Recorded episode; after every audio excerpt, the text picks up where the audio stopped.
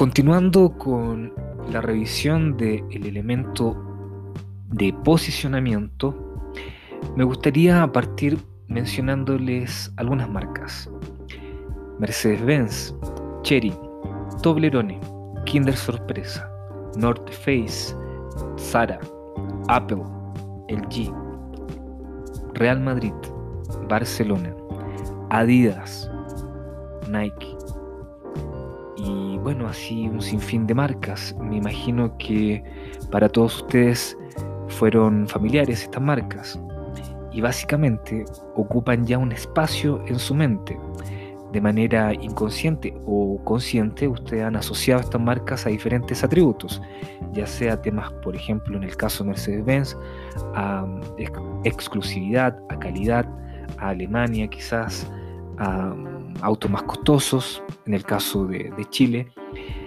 Y por ahí también, si nombramos por ejemplo a Adidas, vamos a tener también una noción de lo deportivo, de zapatillas o tenis o ropa deportiva en general.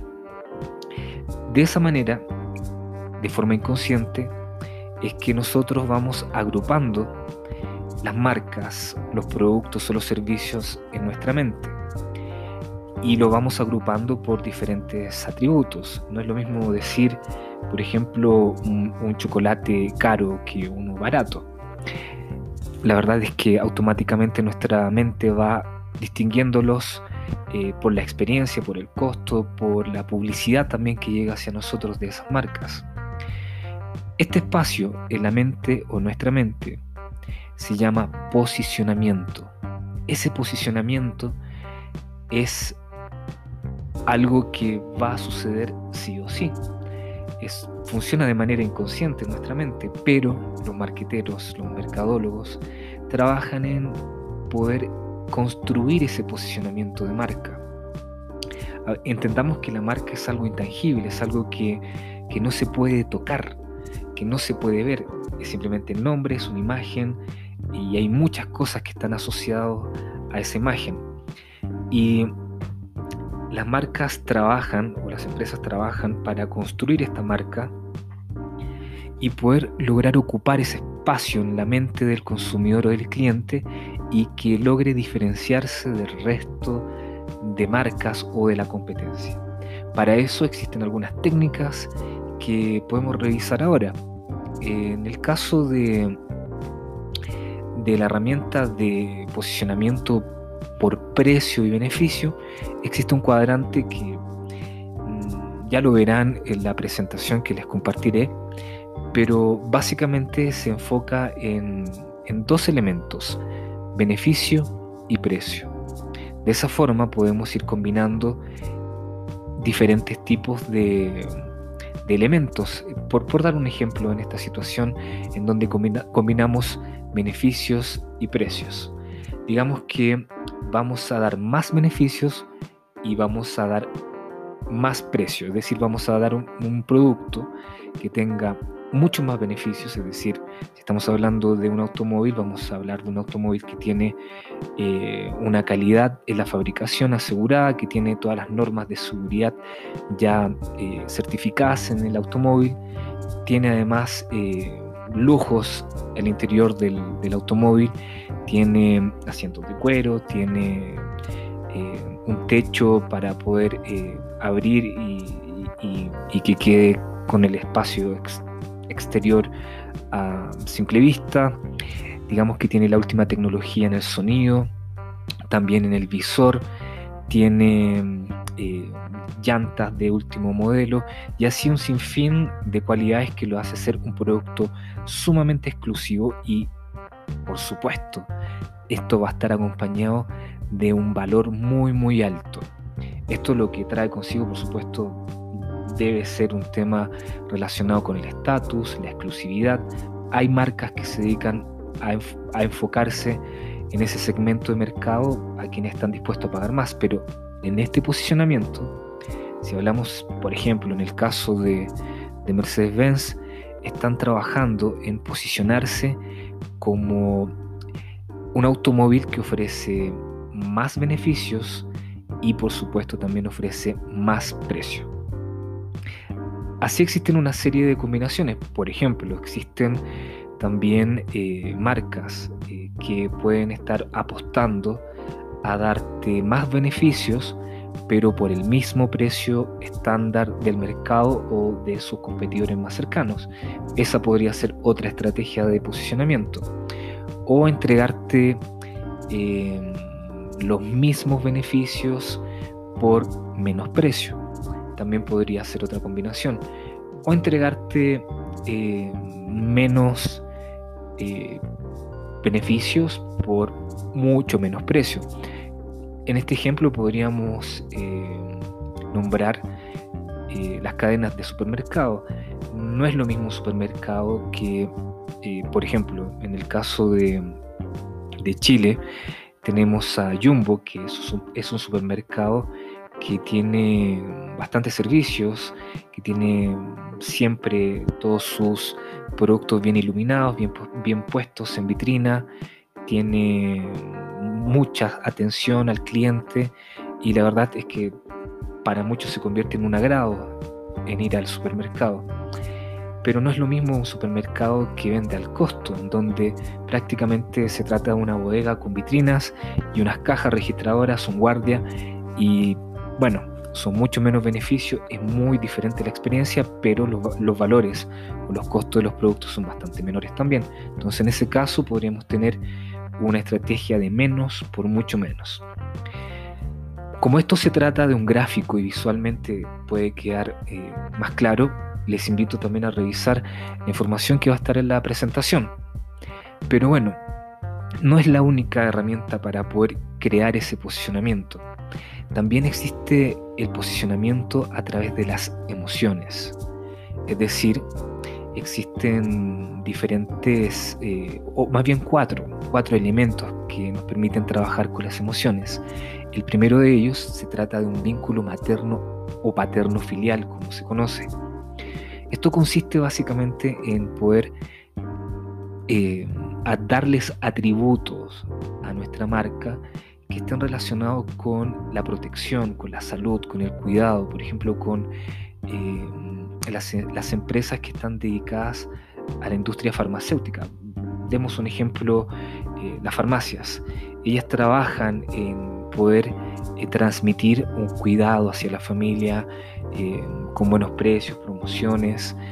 También es el caso de las clínicas hospitales que trabajan su imagen en torno al bienestar, en torno a la salud. Y eso eh, genera un montón de insumos o de elementos para poder luego trabajar la publicidad, la promoción y toda la comunicación que se haga hacia los clientes. Pero de esta manera, toda esta comunicación va hablándole a una emoción al cliente. En este caso puntual, estamos eh, hablando de un bienestar, de la salud, del cuidado. Es decir, un vínculo, generamos un vínculo o potenciamos un vínculo materno o paterno filial. También existe otro vínculo, el racional. Existen clientes que van a, o que buscan más bien eh, aquellas, eh, aquellos productos, aquellos servicios que le generan un beneficio en precio, en calidad, en, la durabilidad del producto o servicio eh, y lo comparan con el resto. En ese caso se puede utilizar o se pueden denominar algunos aspectos que permitan hablarle a lo racional y de esa manera construimos nuestra marca, nuestra imagen a, través de esto, ¿no? a través de lo racional, a través del vínculo racional. Por otra parte tenemos el vínculo comunitario. El vínculo comunitario tiene que ver más eh, con la identidad de un grupo. Es decir, eh, si todos somos parte de, un país, como, puede pasar de pronto, eh, por ejemplo, con las selecciones de fútbol de cada país. En cada país es el mismo cuento en donde hay una marca que, que toma un rol más protagónico con su selección nacional de fútbol y, genera todo una campaña, toda una campaña publicitaria o su imagen la, gira, gira, en torno a los valores de una nación, y de un país, y se trabaja todo este vínculo comunitario y obviamente genera una simpatía sobre todo si, la selección gana, genera una simpatía con la marca y, obviamente genera una serie de, situaciones que se pueden potenciar en términos publicitarios, en términos de promoción, de concurso, es decir, existe aquí eh, una cantidad de elementos que surgen para poder generar una fidelización y poder tener un vínculo más cercano con, con los clientes. Por otra parte, también existe un vínculo simbologista.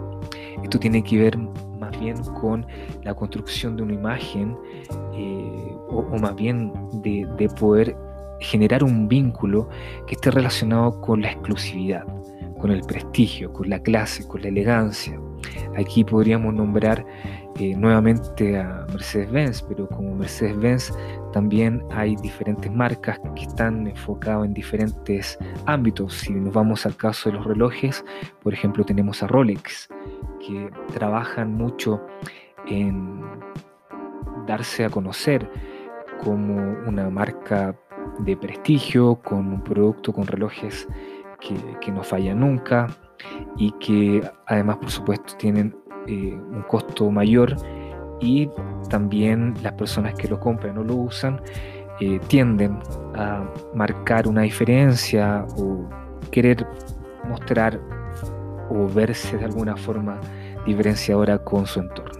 Así como eso existen una serie de marcas, podríamos estar mucho rato hablando de esto, pero espero que con los ejemplos haya quedado claro de lo que estamos hablando. En el caso de, Ana y Lucía, bueno, se ha determinado dos tipos de posicionamiento. Ya vamos a ver cuál de ellos vamos a, trabajar mejor y que se vincula mejor con lo que escogimos en la diferenciación y también lo que eh, seleccionamos en nuestro segmento de mercado. Que todas las cosas tengan una relación y se vinculen son muy importantes para tener una coherencia en nuestro plan de marketing.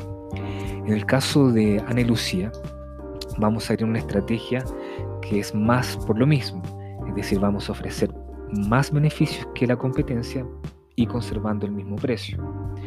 Pero además de eso, también vamos a utilizar una estrategia emocional, o más, bien un posicionamiento emocional, eh, y vamos a utilizar el vínculo paterno-materno-filial, filial digo, en el cual vamos eh, a asociar los productos y los servicios que tenemos eh, hacia toda la familia. Vamos a dirigirnos hacia la familia, hacia la esposa, el esposo, novio, novia, hermanos, padres, madres, tíos, tías, etc.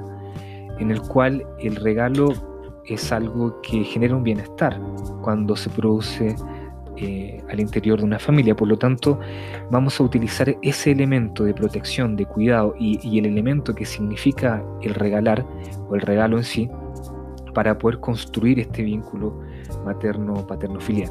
Vamos a ver cómo nos resulta, porque en el papel o en lo verbal todo es bonito, pero la realidad es que el desafío mayor es poder sostenerlo. Cada vez que hacemos una declaración de posicionamiento, de diferenciación, no basta con decirlo, sino que debemos asegurarnos de que el cliente reciba y perciba lo que estamos proponiendo. Bueno, con estos dos puntos hemos finalizado la clase del día de hoy y además hemos finalizado el módulo de marketing estratégico. A partir de nuestra próxima clase pasaremos a un siguiente módulo que es el marketing operativo, también muy interesante. Utilizaremos muchas, muchas herramientas y muchos conceptos de esta etapa, o más bien de este módulo, y nos van a ayudar muchísimo para construir lo que sigue en nuestro plan. Así que, por favor, el material queda disponible para su lectura también. Les recomiendo que lean lo que se va construyendo en el plan de marketing de Ana Lucía. Y eso sería todo por hoy. Estamos en contacto y estamos hablando. Un abrazo.